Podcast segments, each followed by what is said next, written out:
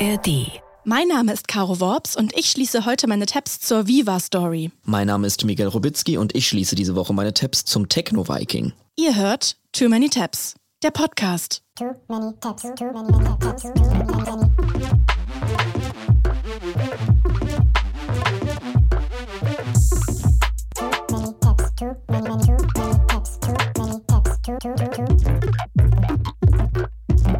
Das Internet ist zu voll, alles ist zugemüllt, vollgerümpelt und Caroline Worps und ich haben es uns zur Aufgabe gemacht, wie die junge Tine Wittler in Einsatz in vier Wänden, das Messi-Spezial, das Internet zu entrümpeln und mal aufzuräumen, einen neuen Anstrich zu geben. Unsere Timelines, unsere Browserverläufe müssen wieder neu sortiert werden.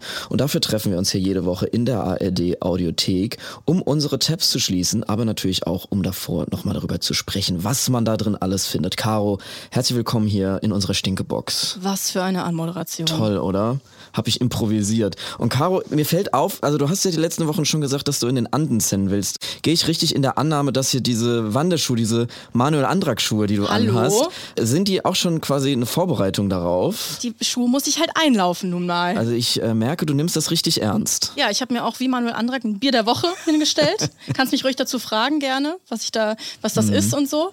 Ich muss die Schuhe halt einlaufen und ich lasse mir das von dir nicht gefallen, dass ich jetzt deswegen gemobbt werde. Alles gut, alles gut. Miguel, wir haben was anderes zu besprechen. Was ist los? Fahr mal ab den Bums. NDR. Das Spezikrieg-Update. Moment, es gibt ein neues Spezikrieg-Update? Ja, du hast richtig gehört, Miguel. Und ich melde mich hier heute nicht aus den eiskalten Schützengräben Bayerns, sondern von den sonnigen Stränden Kaliforniens. Caro, kurz für unsere ZuhörerInnen, die vielleicht nicht ganz up-to-date sind. Was ist denn nochmal der Spezikrieg? Ich gebe gerne noch mal ein paar Hintergrundinformationen. Äh, wie wir alle wissen, der Spezikrieg tobt in Bayern zwischen zwei Brauereien, die beide den Namen Spezi für ihr Cola-Orange-Mischgetränk nutzen, nämlich die kleine Familienbrauerei Riegele und der große Paulaner-Konzern. Spezi ist nämlich ein Markenname und nicht jeder darf sein Getränk so nennen. Erfunden wurde Spezi ja von der Brauerei Riegele aus Augsburg und zwar schon in den 50ern und die haben die Rechte zur Benutzung des Namens Spezi in den 70ern an Paulaner verkauft. Jetzt will Riegele aber mehr Geld sehen dafür, dass Riegele über Jahre diesen Markennamen Spezi aufgebaut hat und äh, Paulaner davon profitiert, beziehungsweise Riegele wollte Paulaner die Lizenzrechte kündigen. Paulaner hat dagegen geklagt, es ging vor Gericht um 10 Millionen Euro und Paulaner hat gewonnen, darf sich weiter Spezi nennen. Riegele ist daraufhin in Berufung gegangen und will vor das Oberlandesgericht ziehen. Dort hat sich meines Wissens nach bisher noch nichts getan. Jetzt haben wir im Sommer beobachtet, dass Riegele sich zu einer Allianz mit Krombacher verbündet hat. Vielen wird in diesem Sommer die neue Krombacher Spezi in den Supermarktregalen aufgefallen sein. Das kann man natürlich als gezielten Schachzug gegen den Paulaner-Konzern lesen. Der Riegele-Chef hat dazu gesagt, Krombacher ist der Bündnispartner, den sie schon länger gesucht haben. Die Abmachung wird uns im Wettbewerb mit Paulaner den Rücken stärken. Und nun, Miguel, gibt es eine brandneue Entwicklung. Too Many Tabs berichtete und jetzt interessiert uns natürlich brennend, was sind die neuen Entwicklungen, Caro Worps? Miguel, du wirst es nicht glauben, aber Paulaner Spezi goes international. Nein. Wie die Süddeutsche titelt, die Münchner Paulaner Brauerei bringt ihren Cola-Mix in Kalifornien auf den Markt unter einem anderen Namen, nämlich Sunset. Paulaner verspricht den Amerikanerinnen, with a sunset in your hand, you will always have sunshine in your heart. Was für Neuigkeiten. Paulaner schafft es so offenbar, seine Spezi im Ausland zu verkaufen und durch die Umbenennung in Sunset um den Streit um den Namen Spezi herumzukommen. Also es werden quasi neue Spezi-Gebiete erarbeitet. Ja, das kann man so sagen, Miguel. Es ist im Grunde ein urdeutscher Spezikrieg, der jetzt auf der internationalen Bühne weitergeführt wird. Unglaublich. Und das ist eine klare Kampfansage von Paulaner an Riegele in diesem Spezikrieg. Wie wird es weitergehen im Spezikrieg zwischen dem Riegele-Krombacher Bündnis und dem nun internationalen Konzern Paulaner? Ich werde dranbleiben und gebe damit zurück zu dir ins Studio. Vielen Dank, Caroline Worps, für diese Einschätzung der aktuellen Lage im Spezikrieg. Wir beobachten die Sache natürlich weiter hier im NDR.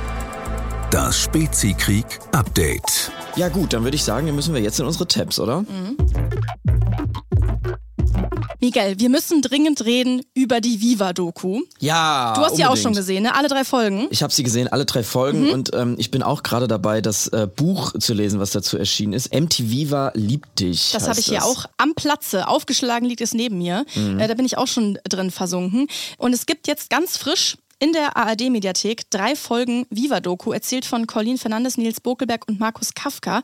Hast du viel Viva geguckt und MTV? Wir haben da schon mal so ein bisschen drüber gesprochen in der Pimp My Ride-Folge. Ja, ich muss sagen, ich bin dafür, glaube ich, ein bisschen zu jung. Ich bin Jahrgang 97 und als ich Teenager war, war Viva eigentlich schon vorbei. Ich kann mich so an meine frühe Kindheit erinnern, aber da war auch so diese Crazy Frog äh, Jamba Sparabo Klingelton-Era. Also das ist für mich eigentlich Viva. Und das ist, wenn man jetzt so diese Doku und diese Bücher sieht, war das ja dann wirklich schon so der Niedergang von dem ganzen Projekt. Voll, total. Also ich habe auch beide Sender, also MTV Germany dann inzwischen und Viva konsumiert. Für die Anfänge waren wir natürlich beide viel zu jung. Also 93 waren wir beide noch nicht geboren. Aber ich habe recht früh Musikfernsehen geguckt, muss ich sagen. Auch schon so im Kindergartenalter. Da lief immer bei uns äh, Top 100 am Wochenende. Und nach der Schule habe ich auch mal häufiger Viva laufen gehabt. Und wenn ich Viva angemacht habe, dann war das so, also meine Viva-Zeit war so, da war Gülschan, Colin, Klaas, Milka, Jan Köppen, Johanna Klum, auch Mola noch und Markus Kafka. Sind das auch so die Figuren, die du so im Kopf hast? Ja, total. Und natürlich weiß man auch, dass so Leute wie Stefan Raab und Matthias Oppenhöfel und so, die jetzt mhm. quasi in anderen Sendungen außerhalb von Viva äh, alle noch relevant sind, dass die da auch alle stattgefunden haben. Aber das habe ich nicht aktiv mitbekommen. Mhm. Ich fand das auch total cool, das in der Doku nochmal genau das zu sehen. Also wie das wirklich losgegangen ist, wie bahnbrechend das war für deutsche Fernsehunterhaltung und wer da angefangen hat. Ne? Also die meisten Leute aus dieser Generation, die man heute im Fernsehen sieht, die sind jetzt so, die jetzt so um die 40 sind oder noch einen Tick älter, die haben alle bei Viva angefangen. Also ja. alle großen Namen, die Total. du siehst im, im Privatfernsehen, aber auch im ÖR, die haben bei Viva einfach angefangen. Also die gesamte aktuelle Popkultur in Deutschland ist eigentlich durchzogen von Leuten, die da ihren Ursprung hatten und da gelernt haben. Und ich finde es auch so krass, weil das ja eben so professorisch alles ja damals so vonstatten ging. Also die haben quasi mehr oder weniger einfach die Kamera draufgehalten und mussten dann von jetzt auf gleich Live-Sendung moderieren. Im Prinzip so ein bisschen Internet, bevor es das Internet mhm. gab. Also so eine, so eine komische Gegenöffentlichkeit wurde da geschaffen zu allem, was so etablierte öffentlich-rechtliche und private Fernsehsendungen waren. Haben die einfach gemacht gemacht und äh, ich es hatte glaube, so, ein, so ein bisschen so ein offene Kanal Jutze ja, genau. am Anfang, super provisorisch. Gerade deshalb haben die damals eben so Fähigkeiten entwickelt, ja. die sie dann später in anderen Formaten mhm. Äh, unterbringen konnten und mhm. deswegen ist, ist, es quasi einfach heute immer noch Leute, auch SchauspielerInnen, ne? also auch so Heike Makatsch und sowas, die ich eigentlich eher als Schauspielerin wahrgenommen habe, so in meiner Teenagerzeit, dass die damals als Moderatorin angefangen hat. Das ist einfach eine krasse hat. Schule, so, naja, die du da durchlaufen hast. Und in Köln, ne? Also es war nicht Berlin, es kam aus Köln-Ossendorf, ganz in der Nähe von dem Studio, dem wir gerade aufnehmen. Zu Anfang, später war es dann Berlin auch, ne? Äh, genau, dann erstmal Mediapark, da war es dann lange, auch ganz um die Ecke von hier. Und dann irgendwann, als sie von MTV geschluckt wurden und es mit dem Niedergang losging, ging es dann nach Berlin. Aber zuerst mal Köln-Ossendorf. Da ist Viva im Dezember 93 auf Sendung gegangen und die ersten Moderatorinnen damals überhaupt waren Mola Adebisi, Heike Makatsch und Nils Bokelberg, der damals 17 Jahre alt war. Mhm. Wie crazy ist das, einen 17-Jährigen ohne Vorerfahrung einfach vor die Kamera zu setzen. Und ich zeige dir mal hier die allererste Viva-Moderation ever. Mein Name ist Heike. Ich bin der Nils. Und ich bin der einzige und wahre Mola. Kurz, wir sind Viva. Und wir sind mehr als nur ein Fernsehsender. Denn wir sind euer Sprachrohr und euer Freund. Und ab heute bleiben wir für immer zusammen. Okay? Das war cringe aber irgendwie auch süß. ja, und man merkt halt, wie hölzern das noch ist, aber meine Güte ist die erste Moderation. Da ist es halt so, da holpert das alles. Und ich finde es halt gerade so interessant, weil die halt so einfach draufgehalten haben und ja. gemacht haben. Das ist schon einigermaßen bemerkenswert. Es wird in der Doku auch super oft erwähnt, wie wenig Erfahrung da wirklich da war. Also alle, mit Ausnahme jetzt von diesen großen Leuten wie Dieter Gorni, der Viva-Geschäftsführer oder natürlich Markus Wolter, der das äh, Casting gemacht hat, der VJs, Videojockeys, wie die ja mhm, genannt wurden, mhm. waren da einfach viele Leute, die keine Ahnung hatten, hatten vom Fernsehen und äh, einfach AnfängerInnen waren. Die Leute vor der Kamera waren super jung, naiv, haben sich da ausprobiert. Es war irgendwie alles super rough. Licht und Kamera war irgendwie, ja, so ein bisschen Fernseh-AG-Vibes. Und das war einfach was komplett Neues, was so gegen diese muffige 90er Jahre Mainstream-Fernsehzeit ging und natürlich auch der Versuch, MTV auf Deutsch zu machen. Also es gab damals ja nur MTV Europe, die haben aus London für ganz Europa gesendet haben. Natürlich alles auf Englisch. Und das hatte mehr diesen Artsy-Vibe. Und da hat man halt nicht die Massen an Jugendlichen mit erreicht. Und genau in diese Lücke ist halt Viva rein und durch die Decke gegangen. Und was ich halt super interessant finde an diesem Phänomen, ist, dass, wie wir eben gesagt haben, dieses nach außen hin, ach, wir probieren hier mal so ein bisschen Fernseh aus mit, mit jungen Leuten und mal gucken. Natürlich was Riesiges dahinter steckt, beziehungsweise was Riesiges entstanden ist, was auch natürlich berechnet war, wenn es zum Beispiel ums Casting geht. Also da haben die von Anfang an darauf geachtet, so on-air halt verschiedene Typen abzubilden und alles abzudecken an Projektionsflächen, was man damals so brauchte. Und das erklärt Markus Wolter hier in der Doku so. Der hat das Casting damals gemacht, ne? Genau. Also es gab auch da ein ganz, ein ganz klares Bild. Wir wollten eine, eine Familie haben. Wir wollten die Viva-Familie bauen. Ja? Es gab die, man hat das dann später Girlie genannt, ja, das war Heike. Ja? Es gab aber auch den mit der Brille, das war Opti. Es gab die Alex, die, die also wir hatten irgendwie so eigentlich jedes Rollenbild so ein bisschen. Es gab die Alex. die Alex war auch dabei. Ja, der mit der Brille, das Ja. Girlie und die Alex. Also alle Typen waren abgedeckt. Im Prinzip wurde so eine WG gecastet, wo man das Gefühl haben sollte, Teil davon zu sein.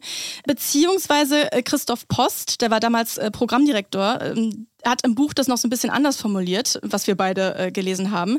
Da steht, na, es war klar, dass wir so einen bunten Strauß brauchen. Der Intellektuelle, das war der Optenhöfel, der war so ein bisschen schlauer und mit Mola hatten wir den Black Guy. Ja, das habe ich mir auch rausgeschrieben. Das wollte ich auch im Podcast hier sagen. Man merkt auch bei dem Buch, wenn so die Leute quasi aus der Retrospektive da so draufblicken, dass es manche Sachen dann doch schlechter gealtert sind. Und sie auch es sehr revealing ist. Genau, sehr revealing und manchmal merken sie teilweise gar nicht, wie komisch manche Sachen klingen Ja. mit der heutigen Brille. Das Total. war jetzt- wäre jetzt so mein Blick darauf. Also, Du hast einen Schlauen halt mit Brille und einen Black Guy. Das ist schon halt so.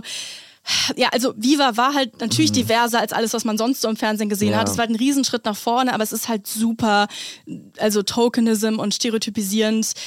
Das muss man rückblickend natürlich anders einordnen und kritisch Ja. sehen, aber eben auch ein, ein Schritt nach und es war vorne. auch super hetero alles, ist mir bei der Doku nochmal aufgefallen. Also Ja. wirklich, also Ja. habe ich was übersehen? Nein. Ich glaube nicht. Hier, das fand ich eine krasse Anmoderation von Mola für damals. Wie Sie bei Viva TV. Seien Sie nicht schockiert. Nein, Ihr Fernseher ist nicht kaputt. Ich bin schwarz. Ja, und es ist halt, es ist halt die Wahrheit, ne? Also es gab halt einfach wenig Repräsentationen an POC-Menschen im, im deutschen Fernsehen und es wurde halt irgendwie versucht, das zu machen, was MTV gemacht hat. MTV kam zu dieser Zeit richtig groß raus. Die haben halt Stars gemacht und dann war den deutschen Major-Labels klar, wir müssen das in Deutschland auch machen und haben zusammen Viva gegründet. Übrigens, es war allen klar, dass das an der Zeit ist, bis auf Thomas Stein.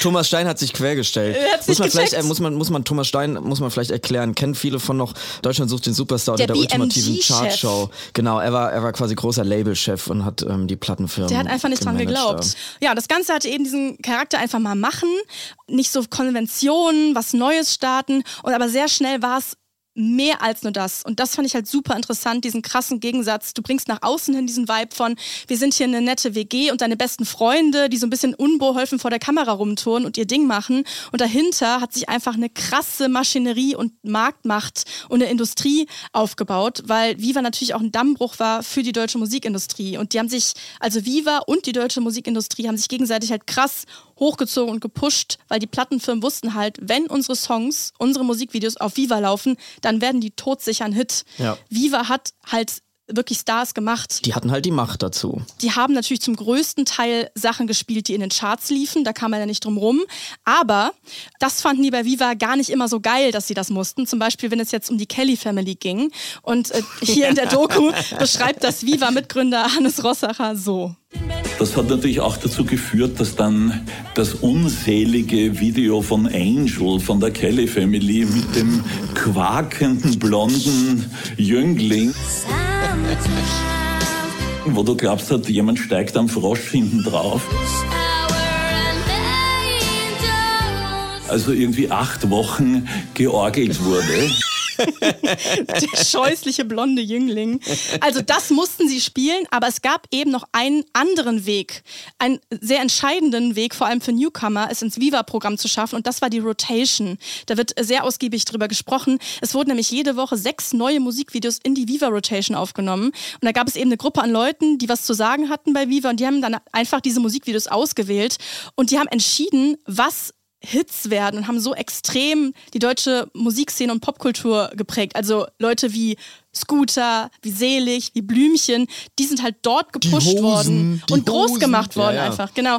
Einfach eine unfassbare Marktmacht, was natürlich dazu geführt hat, dass wenn du es bei Viva schaffen wolltest, brauchtest du ein krasses Musikvideo, hast da unfassbar viel Geld reingesteckt, äh, teilweise fünf, sechsstellig und im Zweifelsfall ist es in der Tonne gelandet, wenn es nicht in der Rotation lief. Aber hat natürlich auch zu neuer Popkultur geführt, weil Absolut. Leute einen Ansporn hatten, tolle Musikvideos zu machen, damit sie Genau. da laufen können. Und Viva hat natürlich auch, vor allem mit Viva 2, dann einfach viel ausprobiert, neue Sachen ins Programm genommen, Hip-Hop-Sendungen, alternative Sendungen, Rock-Sendungen gemacht. Charlotte Roach ist da groß geworden, Markus Kafka, aber auch Leute wie Nils Ruf.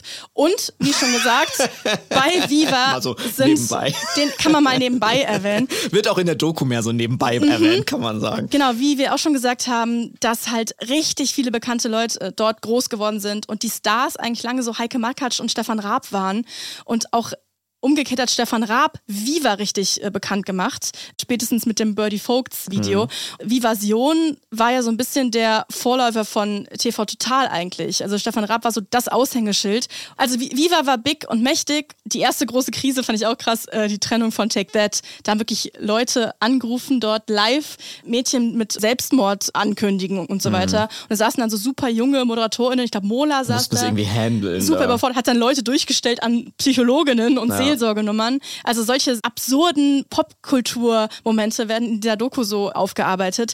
Du hast halt einfach einen Haufen an jungen, kreativen Leuten, die sich irgendwie natürlich selber kein Riegel davor schieben, was Selbstausbeutung angeht. Und hast dann ein super junges Unternehmen, wo man nicht auf die Uhr guckt, wo es Spaß macht, wo man sein ganzes Leben und seine Personality halt in diesen Sender, in, in diese Moderation, in diese On-Air-Personality so reinsteckt. Und da habe ich ein Zeitinterview gefunden, unter anderem mit Colleen Fernandes, wo sie das so beschreibt, dass da natürlich auch ultra viel Druck auf diesen super jungen Leuten drauf lag, dass auch sehr, sehr viele freiwillig wieder aufgehört haben, die dort angefangen haben, dass auch schon bevor es quasi so richtige Marktforschung gab, auch eine Feedback-Ecke gab bei Viva, wo man übermitteln konnte, was man von den Sendergesichtern hält. Und dann warst du halt echt schnell, äh, schnell aussortiert bei Viva und hatte permanent so eine Angst um den Job und hat alles mitgemacht. Und dann sagt sie hier, wenn es hieß, du musst jetzt von Montag bis Sonntag durcharbeiten, hat man sich gefreut, so viele Sendungen moderieren zu dürfen. Also Überstunden, wahrscheinlich noch nicht so professionell geregelte Arbeitsbedingungen und Zeiten, dazu krasse Partys, viel Alkohol, Reisen um die Welt im Viva-Jet nach New York, nach Portugal. Einfach, das äh, wird einfach erzählt wie so ein, wie so ein Rausch. Ja, das ist ja auch, also es wird ja auch in dieser Doku zwischen, in einem Gespräch zwischen Gülcan und äh, Colin eigentlich ganz klar als so Arbeitsrechtsschutz Absolut. äh, äh, Ja, ja, irgendwie genau. betitelt.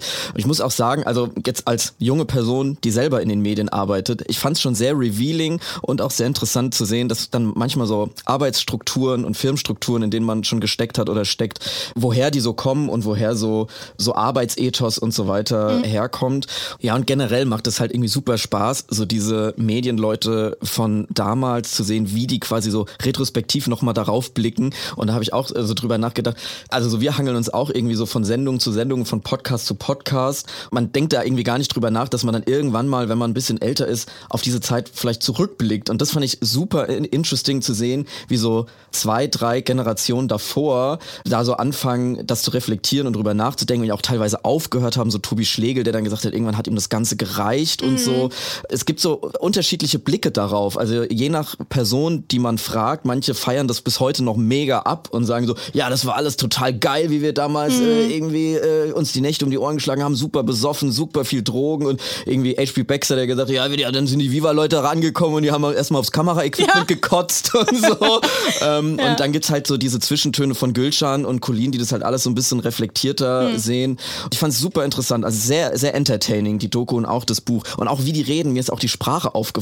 Ja. Also es sind teilweise so jung gebliebene Mit-50er, die dann so noch so Sachen sagen wie so, ja, das war total flashig damals, als in unser Musikvideo da lief. Ey, das oder- war Chaos in Tüten. Ey, das war so Chaos und Tüten und die ganzen Nix-Blicker damals, die haben das gar nicht äh, verstanden. Und wir haben entschieden, wird man Star oder bleibt man ein Nobody? Wir haben die ganze Nacht abgekeult. wir waren Leute. irgendwie mit dem, wir, irgendwie waren wir bei Viva mit dem Musikbusiness so auf so einer freaky Augenhöhe.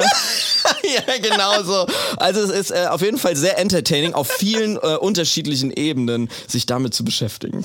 Elmar, ey Stefan, kannst du mit Stäbchen essen? Und ich so, ja, warum? Und Elmar so, wir fliegen am Wochenende nach Tokio, Animes einkaufen.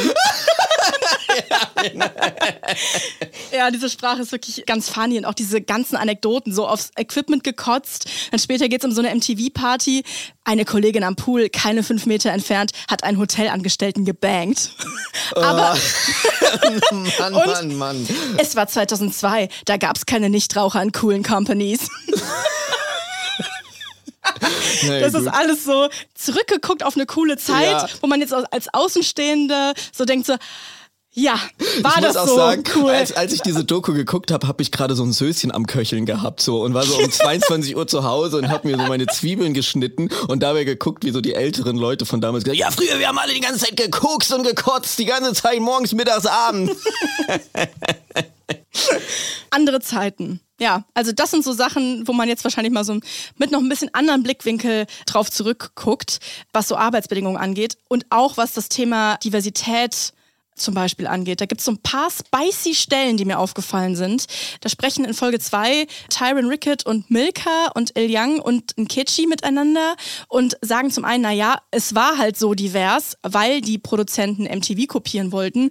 Und sie sagen auch, okay, klar, das Fernsehen war super weiß, gut, dass es Viva gab und es dort diverser war, aber es schon mit so ein bisschen Spice ange angereichert. Denkt man sich ja heutzutage, dass, dass Viva damals ähm, schon sehr divers gewesen wäre. Die haben bunt Die, gesagt. also die Stelle zum Beispiel, das sagt Milka und Tyron erzählt noch was anderes. selber als Musiker dann in andere Sendungen gegangen bin, zum Beispiel jetzt in die Sendung von Stefan Raab, dass ich schon mir vorher Gedanken mache, wie würde ich reagieren, wenn jetzt Stefan irgendwas Beleidigendes sagt in so eine Richtung. Ich beleidigend das in so eine Richtung, slash was Rassistisches einfach sagt. Sagt Tyron als, aus der Perspektive als POC, der sich damals was zurechtlegen musste in der Sendung vom weißen und super mächtigen Stefan Raab bei Viva. Ja.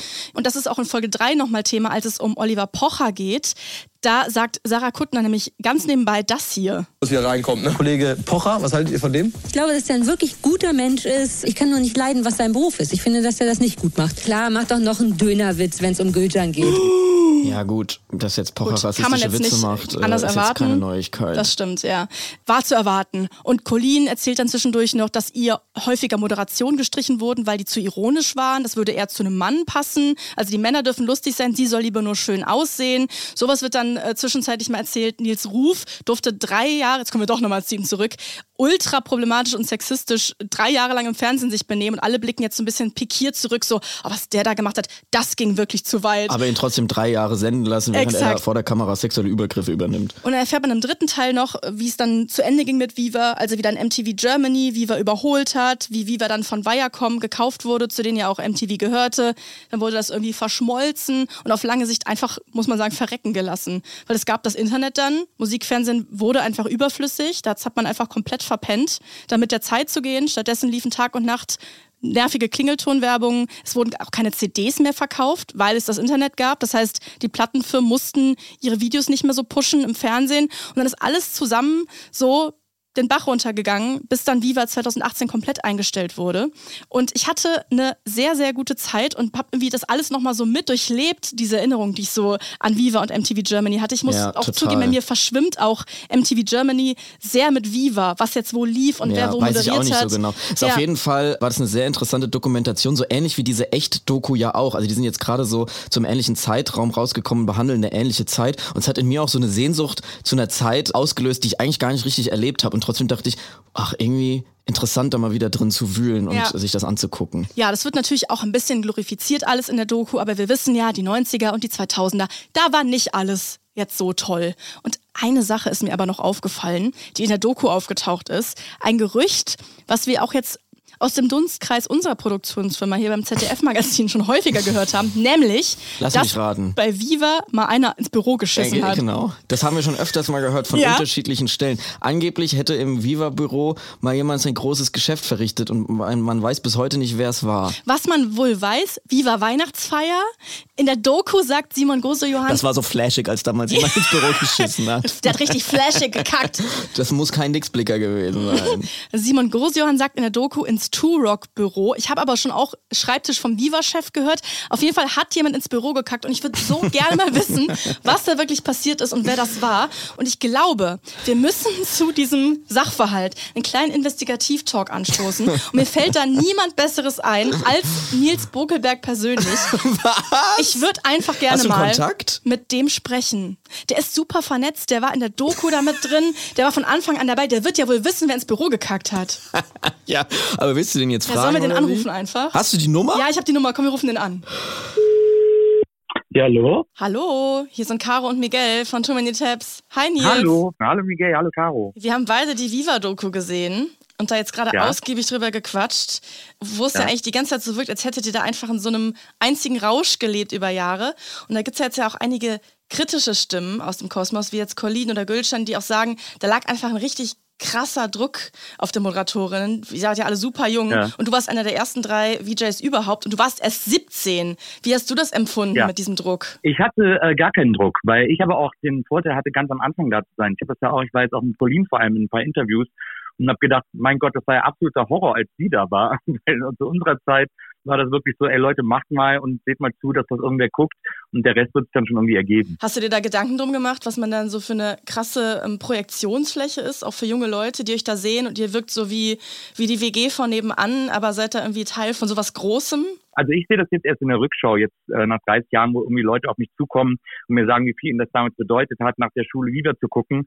Äh, ich check erst jetzt, was überhaupt für einen Einfluss hatten. Also mir war schon bewusst, dass es dann irgendwann sehr erfolgreich wurde, aber dass das für Leute wirklich so lebenswichtig war, jeden Tag lieber zu gucken und uns zuzugucken, wie wir irgendwie Quatsch erzählen, das äh, wird mir erst jetzt so langsam bewusst. Das stelle ich mir auf jeden Fall als eine super, super intensive Zeit vor, wo man dann auch so eng befreundet ist mit, mit den anderen KollegInnen und äh, das ist, kommt ja auch in der Doku ganz gut raus. Da habe ich mich dann gefragt, so, wenn es dann jetzt vorbei ist, was macht man dann als erstes danach? Also ist, äh, fällt man dann in so ein Loch oder wie, wie war das für dich? Ich bin dann nach vier Jahren weg und für mich war das äh, super wegzugehen, weil ich dann so ein, ich hatte so ein Aufbruchgefühl, ich hatte eine tolle Managerin und wir hatten das Gefühl, jetzt gehen wir von Viva weg und fangen mal was Neues an und so, weil mir auch langweilig wurde, weil es so zum Ende hin kam ein neuer Programmdirektor, der fand mich nicht so cool und deswegen hat er mich kaum noch eingesetzt. Also ich hatte da auch kaum noch was zu tun Ah, okay. sozusagen. Mhm. Für mich war das äh, völlig in Ordnung, da aufzuhören. Ich weiß sogar, an meinem letzten Tag bin ich da mit meiner damaligen Freundin ins Studio und habe noch meinen Schrank leer geräumt. Alle Moderatoren hatten ja einen eigenen Schrank, in dem dir immer frische äh, neue Klamotten reingehangen wurden, Styling. Äh, der war immer proppevoll und ich bin so am letzten Tag da rein, habe meinen Schrank noch ein letztes Mal leer gemacht und meine, meine Klamotten mitgenommen. Und dann war das für mich aber damals, war vier Jahre nach Start, das heißt, es war 21. Für mich war natürlich totale Aufbruchszeit und totale Aufregung und so. Und ähm, jetzt kommen wir mal zu der Frage, die uns schon länger umtreibt, über die wir hier auch an unserem Arbeitsplatz tatsächlich schon häufiger gesprochen haben. Wer zur Hölle hat bei Viva ins Büro geschissen? Ja. Das ist, das, das war ja nach meiner Zeit. Also ich bin schon mal raus aus der verdächtigen Liste. Und ich habe noch mal so ein paar äh, alte Bekannte gefragt. Ich habe mal ein bisschen umgehört. Hast du echt gemacht? Aber es ist, wir haben wirklich gemacht. Investigativrecherche. Aber ich, muss, ich muss sagen, man trifft auf eine, auf eine steinharte Mauer des Schweigens. Also da gibt es offensichtlich ein großes Kacke-Schweigekartell, das da äh, unabgesprochen vereinbart wurde, weil niemand rausdrücken will, wer das war. Du kannst auch eine Vermutung abgeben, ne? Es ist hier Safe Space.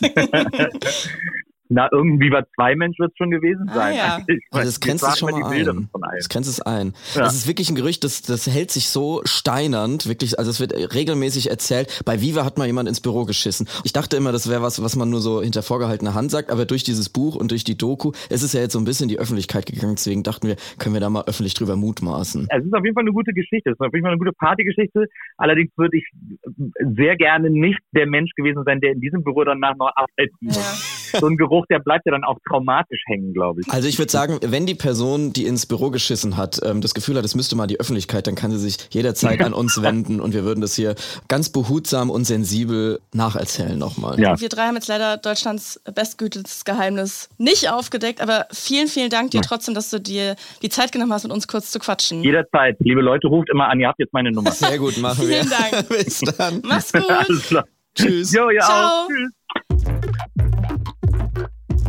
Ich muss sagen, ich schleppe meine Tabs von dieser Woche schon eine Weile mit mir rum und ich durfte die ganze Zeit nur nicht öffentlich drüber sprechen, weil das an ein Release gekoppelt war, das jetzt aber heute ist. Und zwar ist es so, dass ich eine kleine Gastrolle in der ARD-Serie Szene Report gespielt habe und äh, über diese Rolle bin ich auf dieses Thema aufmerksam geworden. Äh, Szene Report, hast du die erste Staffel gesehen? Ist jetzt die zweite Staffel Ja klar, hab ich gesehen, war mega. Ist mega funny, ist eine kleine Serie von so einem äh, jungen Regisseur, so in unserem Alter. Hannes Rademacher heißt er. Und da erscheint heute die zweite Staffel. Also heute am 6. Dezember erscheint die zweite Staffel in der ARD-Mediathek. Wir haben heute sehr viel ARD-Mediathek-Content. Ist Mhm. gar nicht beabsichtigt. Ist nicht, weil wir auch ARD sind, ist jetzt, ist jetzt Zufall. ARD. Cross-Promo. Genau, Cross-Promo.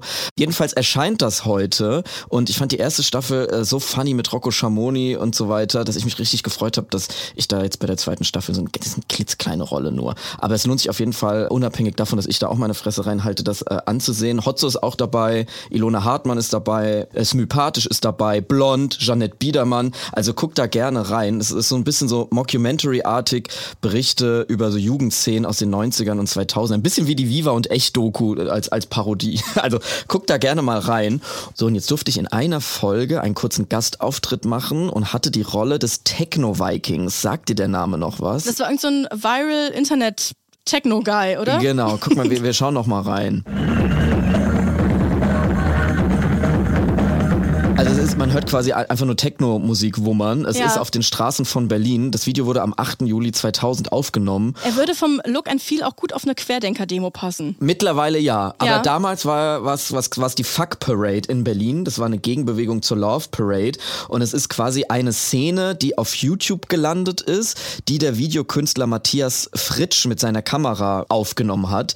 Er filmt eine Gruppe von tanzenden Leuten, von Raverinnen und in diese Szene kommt so ein Mann von der Seite rein und fasst eine tanzende Frau so unangenehm an und wie aus dem Nichts schießt eben jener Techno-Viking von der Seite rein Mhm. mit seinem bizarren Äußeren, also mega durchtrainiert, oberkörperfrei, hat so einen Zopf und so einen Wikinger-artigen Er Bart. sieht wahnsinnig ungeimpft aus. Er sieht wahnsinnig ungeimpft auf und er half dann eben dieser Frau, diesen unangenehmen Typen loszuwerden. Er hat den so weggescheucht und dabei so angsteinflößend geguckt und so eben diese ikonische Zeigefinger-Geste gemacht und dann beginnt er aus dem Nichts zu raven danach und läuft dann quasi so, so ravend durch die Stadt. Diese Aufnahme hat eben der Videokünstler Matthias Fritsch gemacht am 8. Juli 2000 auf der Fuck Parade in Berlin. Das habe ich mir dann eben nochmal angeguckt, um mich auf diese Rolle vorzubereiten. Und als ich mir dieses Video angeguckt habe, habe ich gesehen, dass es unendlich äh, viele weitere Videos zu diesem Techno-Viking gibt, weil es eben einen Rechtsstreit gibt, der sich um dieses Video dreht, was ich bisher noch nicht mitbekommen habe. Es ist nämlich so, dass sieben Jahre nach der Performance und nach der Aufnahme dieses Videos das halt zu einem Meme geworden ist. Und die Genese ist folgendermaßen. Erst hat äh, dieser Fritsch das Video auf seinem Blog hochgeladen, weil eben 2000, YouTube war noch nicht erfunden, also er hat es auf seinem privaten Blog hochgeladen. Und erst später ist das irgendwie auf YouTube viral gegangen, nachdem es so weirdly über eine Porno-Webseite verlinkt wurde, also so wirklich Okay. early 2000er Internet Magic. Irgendjemand hatte dieses Video hochgeladen, komisch verlinkt und dann war es von jetzt auf gleich weltweit viral, also ein, ein weltweit bekanntes Meme. Ohne dass der Techno-Viking es quasi selber gestreut hätte, sondern nur dieser eine Typ, der es gefilmt Der hat hat. es wahrscheinlich nicht mal mitbekommen, Mhm. dass er dabei gefilmt wurde. So, und es war eben dann von jetzt auf gleich millionenfach geklickt, parodiert, es gab Fanart, eben wegen dieser Iconic Dance Moves und es war eben so überall im Internet, dass es irgendwann nicht mehr wegzubekommen war. Re-Uploads, Vermimung, Zeichnung, das ganze Internet äh, war voll davon und hat sich dann auch diesen Namen Techno-Viking dafür ausgedacht, was dieser Filmer auch gar nicht, also der hatte da, der hatte da irgendwie einen anderen Titel dafür und dann kam das dann eben erst durch so eine Eigendynamik, die ähm, über die Community gekommen wurde. So, also alle haben irgendwie Spaß an diesem Video, aber jetzt ist es so, dass der Typ, der da gefilmt wurde, also dieser Techno-Viking, davon ja eben nichts wusste und das auch nicht beeinflussen konnte, wie er da jetzt im Internet dargestellt wird Mhm. oder nicht. Ich erinnere das so ein bisschen an diesen Klimamönch aus Lützerath.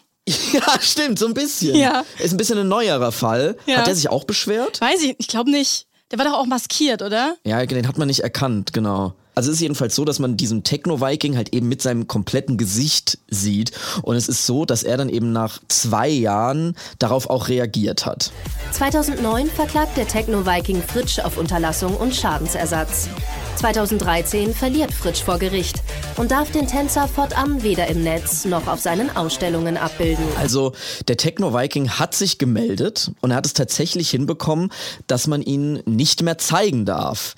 Also der Videokünstler darf den jetzt nicht mehr auf einer Ausstellung äh, zeigen und darf Mhm. das Video nicht mehr verbreiten. Es musste runtergenommen werden. Aber natürlich findet man, weil das Internet halt nun mal so ist, immer noch überall Fotos und Videos. Ich es habe ist gerade mal natürlich nicht gegoogelt. Es wegzubekommen. ist halt also ultra viel. Also man muss den muss nur Techno-Viking googeln und du siehst alles wie immer. Ja. So, also dieser große Rechtsstreit, ich weiß gar nicht, was genau der dann jetzt bezweckt hat.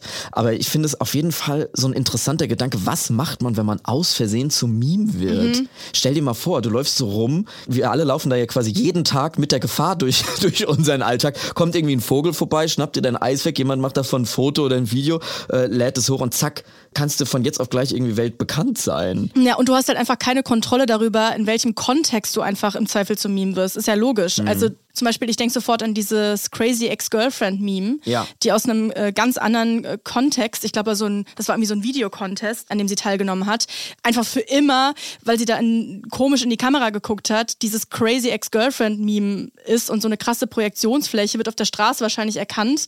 Das ist halt super gefährlich und ich glaube auch, dass sie da an Depressionen und Anxiety irgendwie gelitten hat und sich deswegen zumindest äh, vorübergehend aus YouTube zurückgezogen hat. Also es kann super schief gehen. Oder du schaffst es halt, richtig Kohle damit zu machen, wie hier dieser Opa aus Ungarn. Genau, Hide the Pain Harold, der hat daraus richtig Kohle und Asche gemacht, der macht richtig Werbung und so. Und es taucht ja auch immer mal wieder auf TikTok so Videos äh, auf, in denen Leuten, die irgendwie in ihrer Jugend auf 9gag oder so vermiemt wurden, jetzt als erwachsene Person darüber reden, wie das damals war, als sie dann da irgendwie immer auf dieses eine Foto angesprochen wurden. Also auf jeden Fall interessant, so ein interessanter äh, moralischer Konflikt, den man da mal mit sich ausmachen kann, wie man selber damit umgehen würde. Finde ich eine äh, interessante Situation, in der man da sein kann. So, jedenfalls hat dieser Matthias Fritsch, der das Video damals gemacht hat, der hatte eine ganz andere Einordnung. Es gibt so einen Arte-Tracks-Beitrag von ihm, wo er da mal seine Sicht der Dinge schildert. Ich finde es ein bisschen schade, dass der Gerichtsprozess gezeigt hat, wie wenig Ahnung die Richter überhaupt von zeitgenössischer Kunst haben. Ein Kunstwerk ist ja immer eine Setzung. Und leider haben die Richter das nicht so richtig verstanden. Habe ich jetzt auch nicht so richtig verstanden. Also sein Take ist, Memes sind zeitgenössische Kunst und somit von der Kunstfreiheit gedeckt. Und trotzdem ist er jetzt bei dem Prozess nicht in Berufung gegangen, weil er gesagt hat, die werden das eh nicht verstehen. Stattdessen äh, hat er zu einem Crowdfunding aufgerufen, um diese ganze Story, um diesen Prozess in einer Doku zu verarbeiten. Und die gibt es äh, kostenlos als Stream überall, zum Beispiel auf Vimeo oder YouTube, so eine 50-Minuten-Doku, die habe ich mir auch angeguckt. Und die beschäftigt sich dann eben genau mit den Fragen, ist ein Recht auf Vergessen heute überhaupt noch möglich? Was wird irgendwie mehr gewichtet? Äh, Persönlichkeitsrecht oder Kunstfreiheit? Äh, Kann das eine das andere aushebeln? Das Gericht äh, jedenfalls hat das Persönlichkeitsrecht über das Recht der Kunstfreiheit ähm, gestellt und so erklärt. Insofern stärkt das Gericht hier auch generell äh, das Persönlichkeitsrecht. Ich empfinde das hier auch als, insofern als sehr gut, weil ähm, es eben auch klar macht, dass man auch unter dem Deckmantel der Kunst nicht einfach Persönlichkeitsrechte anderer äh, verletzen darf. Als Beispiel, es kommt ja auch niemand auf die Idee oder ein Künstler auf die Idee, in einen Laden zu gehen, äh, sich eine Leinwand und, und Farben äh, zu klauen, dann ein Bild zu malen, zu sagen, das ist Kunst und ich brauchte das halt nun mal und das ist jetzt unter dem Deckmantel der Kunstfreiheit äh, dann gedeckt. Also es ist irgendwie eine uneindeutige Lage. Dafür, dass man das angeblich nicht mehr darf, sehe ich schon sehr, sehr viele Bilder Genau. vom Techno-Viking, sobald ich es in die Google-Bildersuche eingebe. Und dieser Matthias Fritsch äh, sagt eben, dass er das halt auch in diesem Kunstkontext hochgeladen hat. Also seine Prämisse war quasi, dass er dazu geschrieben hat, äh, glaubt ihr, das ist echt oder gestellt? So, also weil das quasi eine echte Szene war. Also er hat quasi damit gespielt, weil irgendwas in dieser komischen Szene drin war, was irgendwie alle fasziniert hat. Und diese Faszination wollte er da präsentieren. So, ich weiß es nicht. Also ich fänd's persönlich scheiße, wenn ich einfach irgendwo gefilmt werden würde und äh, würde dann plötzlich von jetzt auf gleich in einem anderen Kontext irgendwie erscheinen. Ich glaube, ich bin da tatsächlich eher auf der Seite von dem Techno-Viking, der auch übrigens selber nicht zum Gericht kam. Also der will komplett gar nichts damit zu tun haben. Der hat seinen Anwalt geschickt und das die Arbeit ihn machen lassen. Aber nichtsdestotrotz kann man sich jetzt nicht mehr dagegen wehren. Der ist jetzt Internet-Weltkulturerbe. Jeder kennt den und wird natürlich gezeichnet und parodiert und gespielt. Unter anderem von mir. Äh, Das kann man jetzt dann in der ARD-Mediathek sehen. Grüße gehen raus. Viel Spaß dabei. Macht das doch gerne. Und was ihr auch immer gerne machen könnt, ist uns eure offenen Tabs schicken und eure Rabbit Holes. Das geht ganz klassisch oldschool per Mail. Wir haben eine Mailadresse. Miguel, wie lautet die? Too many tabs at ndr.de. Ansonsten könnt ihr uns auch über unsere Socials erreichen, über unsere flashigen Socials. Mhm. Da bist du at Miguel R aus A und ich bin at Caro Worps. Schreibt uns gerne, DMs sind offen.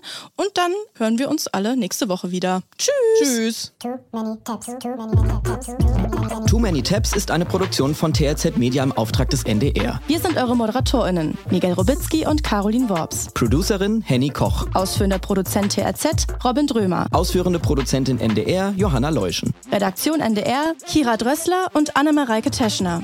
Musik, Joel Delato. Neue Folgen gibt es immer mittwochs in der ARD Audiothek und überall da, wo es Podcasts gibt.